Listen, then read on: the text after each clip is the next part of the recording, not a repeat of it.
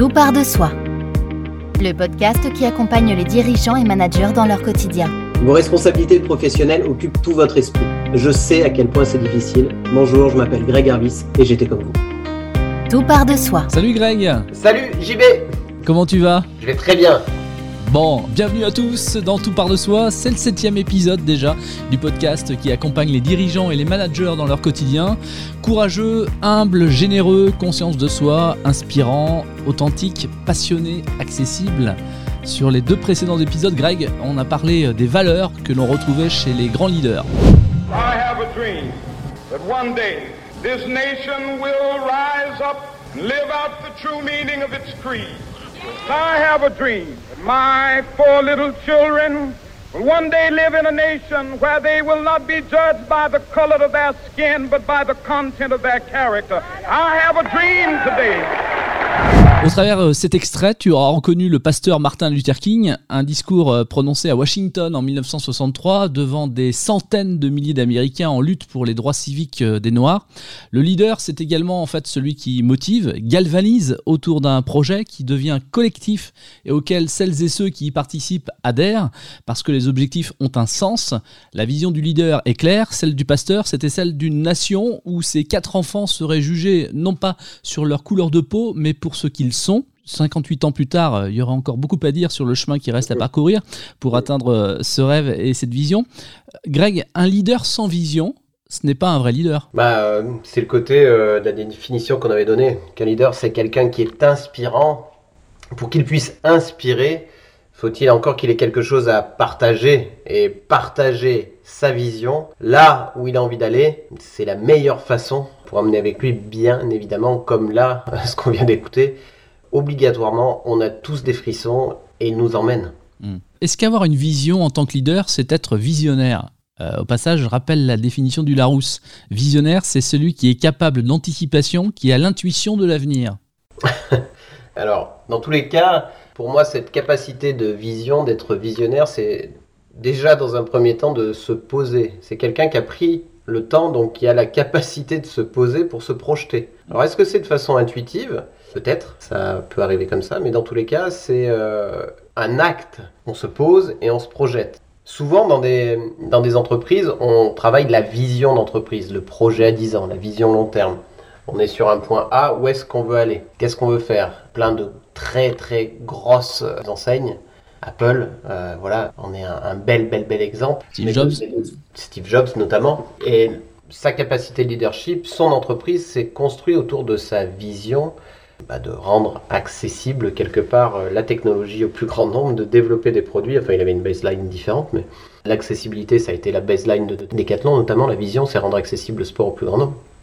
Et pour le coup, oui, c'est une capacité de, de se projeter. Et pour moi, c'est savoir prendre le temps pour se projeter. Ouais. Et ce qui me fait dire aussi qu'une vision, finalement, et tu viens de le dire, hein, c'est pas une illumination divine comme ça qui te tombe dessus sans rien faire. Il faut se projeter, il faut l'avoir préparé. Quand on est dirigeant, justement, comment est-ce que l'on construit sa vision?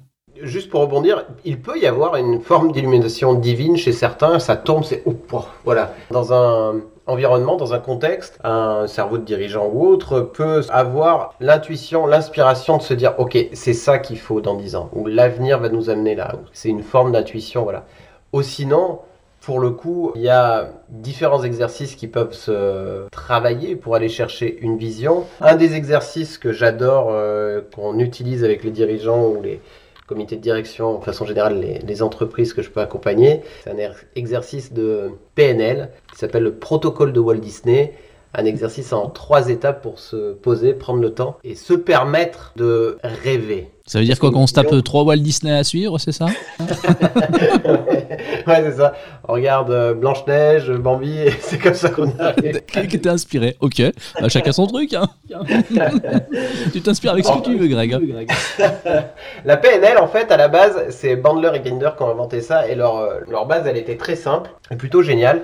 Ils se sont dit, ok, il y a plein de mecs dans le monde qui arrivent à faire des trucs euh, super, comment ils font? On va aller euh, investiguer, on va aller euh, les suivre, c'était des linguistes et des mathématiciens, ces deux gars, et on va essayer de reproduire leur stratégie qui leur permet de réussir à d'atteindre leur but. comment ils font, on va séquencer ça en étapes, et si on reproduit les étapes, ça va être comme une recette, bah, on va y arriver, n'importe qui peut y arriver. Le protocole de Walt Disney est né de ça. En fait, ils sont allés suivre et ils ont regardé décortiquer la façon de faire de Walt Disney dans sa capacité de création. Parce que Walt Disney, s'il avait une force extraordinaire, c'était euh, sa capacité pour créer, pour trouver, pour inventer.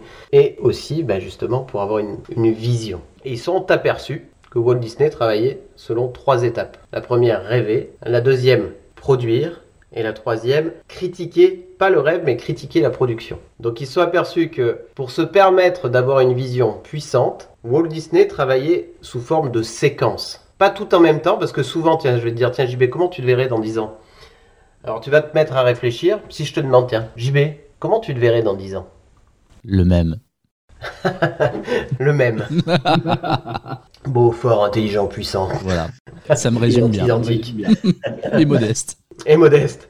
Généralement, quand on va là-dessus, euh, ce qui se passe, bah, presque un peu ce que tu as fait, il y a une espèce de frein. On- on- notre cerveau, il a envie de se projeter et en même temps, il a un peu le frein à main d'enclencher et il, ne se permet pas. Parce que tout de suite, il y a le oui, mais peut-être que... On a peur, il y a différentes choses qui arrivent et qui nous bloquent au niveau euh, psychique et neurobiologique. Le génie de ce protocole, c'est comme on travaille en mode séquentiel, et donc il y a des petites préparations hein, pour faire ça, il y a une première étape qui est de se permettre de rêver. Mais de rêver, rêver. C'est-à-dire comme quand on est dans notre sommeil et qu'on n'a jamais conduit un avion et qu'on se voit pilote de ligne en train de traverser le monde, de monter aux étoiles, enfin un vrai rêve. Ça, c'est la première étape. La deuxième, c'est de produire. Ok, comment je peux produire ce que je viens de rêver? C'est là où on retombe un peu sur Terre. Mais néanmoins, on va pas diminuer le rêve, on va essayer vraiment de trouver des solutions pour atteindre ce qu'on vient de voir. Et la troisième étape, c'est la critique. Une nouvelle fois, on ne va pas critiquer le rêve, mais on va critiquer la production de ce rêve. Et ainsi de suite. Après, on fait des allers-retours. C'est une des techniques assez euh, fortes et puissantes, que j'utilise, que j'accompagne les dirigeants, justement, à utiliser, et que je partagerai certainement en lien dans le podcast un, petit lien avec une vidéo que j'ai déjà créée là-dessus. Le protocole Walt Disney, très bien. Alors, quand on parle de vision euh, à partager, on parle parfois de, transfert motivationnel aussi.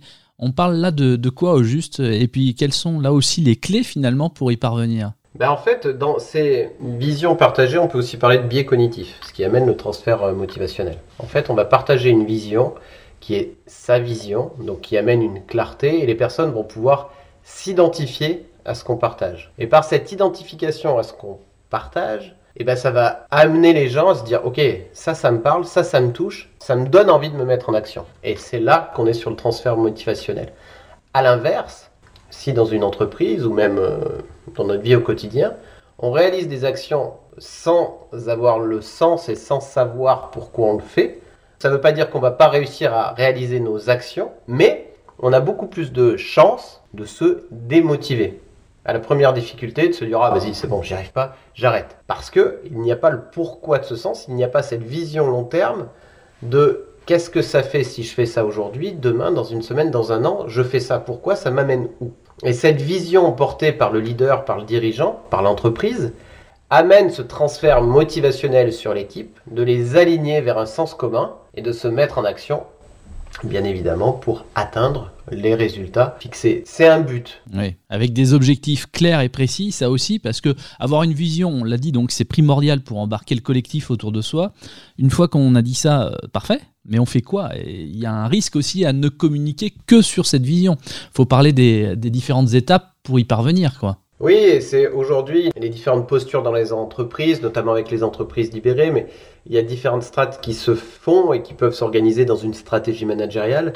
Souvent, aujourd'hui, on s'est aperçu que ce qui est efficace dans la, dans la psychologie de la performance dans les entreprises, c'est qu'il y ait un leader dirigeant qui amène le cap, qui peut avoir été co-construit, mais dans tous les cas, c'est lui vraiment qui éclaire le cap, donc la vision à 10 ans. Puis en dessous, il peut y avoir des leaders coach qui se mettent en action pour amener les équipes à trouver les comment pour tendre vers cette vision. Donc on a le phare qui éclaire la destination.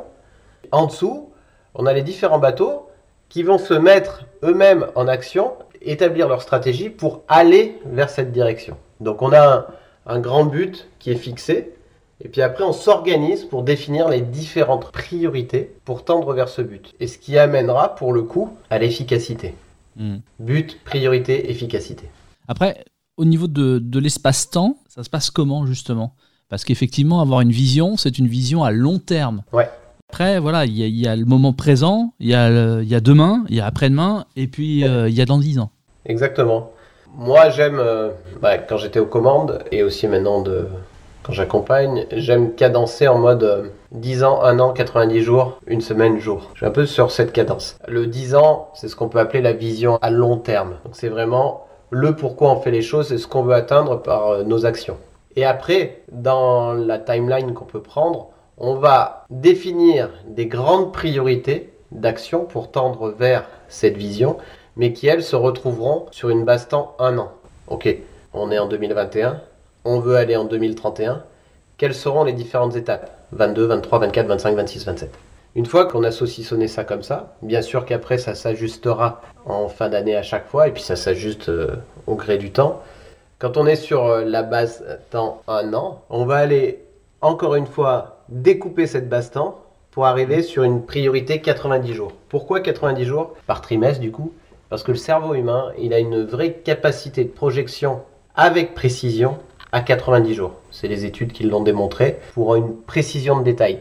Une fois qu'on a fait ce 90 jours, il est hyper important après d'aller intégrer ça sur une base temps semaine avec des indicateurs, euh, des KPI qu'on appelle, des indicateurs de performance pour animer. Et moi, ce qui me parle, on revient à ce qu'on avait déjà dit dans les épisodes précédents. On arrive évidemment à cette base temps jour. Parce que si on réussit nos journées, on réussit notre vie. Et donc pour le coup, ce qui est extrêmement fort et puissant, c'est d'avoir une vision à 10 ans éclairée et tout un process organisationnel aligné qui nous amène sur une journée où on a des tâches qui ont un sens et qui servent la cause qu'on va aller euh, chercher. Alors justement, tu parles de, tâches qui ont un sens, mais à partir du moment où on a une vision, même si elle est claire, ça reste tout de même qu'un espoir, pas un fantasme, mais un espoir, un rêve souhaité, mais incertain, avec un parcours qui ne sera pas forcément linéaire. Comment maintenir finalement l'intérêt de ses collaborateurs? Comment réussir à donner des objectifs clairs aussi et réalistes sur du court terme pour ensuite atteindre cet objectif? Pour moi, ce qui est la base de base par rapport à un objectif, c'est déjà de savoir euh, véritablement prendre avis au niveau de ses collaborateurs. Est-ce qu'ils ont bien compris ce qu'on partage?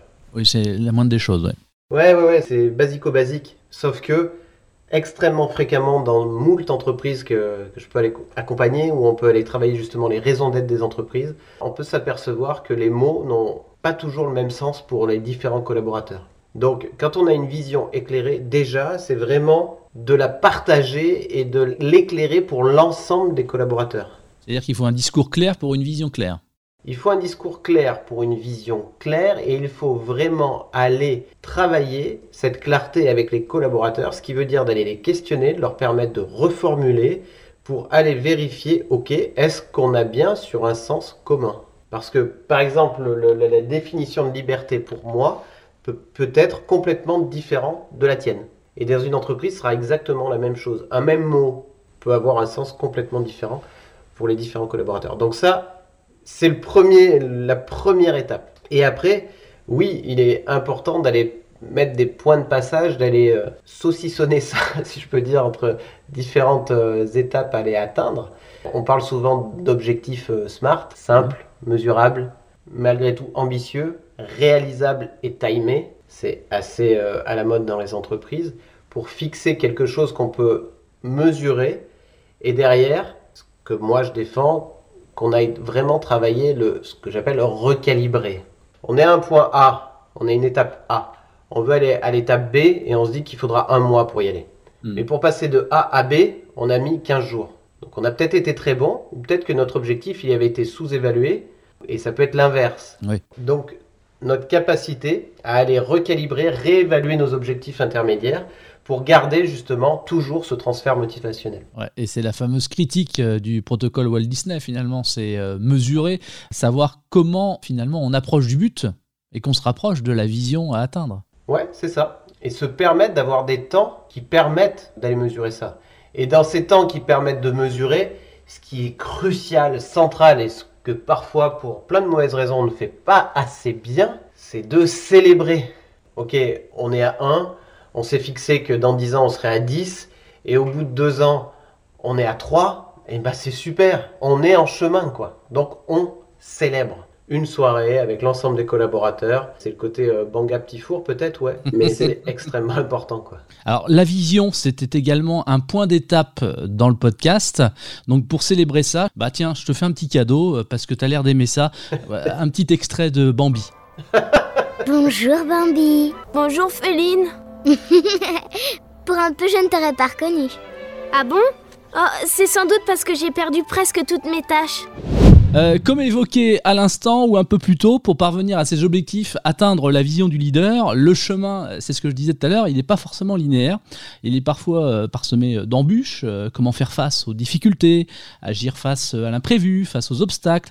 Eh je te propose d'y répondre lors du prochain épisode. Il sera notamment question de résilience, un mot devenu très à la mode. Ça te va? Ah oui, ça me va. Ça me va parfaitement. Et ce mot-là, comme beaucoup de dirigeants, je suppose, il a jalonné mon parcours. Merci à vous de votre attention. Ça s'appelle Tout part de soi et c'est le podcast qui accompagne les dirigeants et les managers dans leur quotidien. Un programme auquel vous pouvez évidemment vous abonner depuis l'ensemble des plateformes de diffusion de podcasts. À très vite, Greg. Salut JB, merci. Ciao, ciao, salut. C'était Tout part de soi avec Greg Arvis. Cool. Ah, je n'avais pas appuyé sur le bouton rouge. Non, je déconne.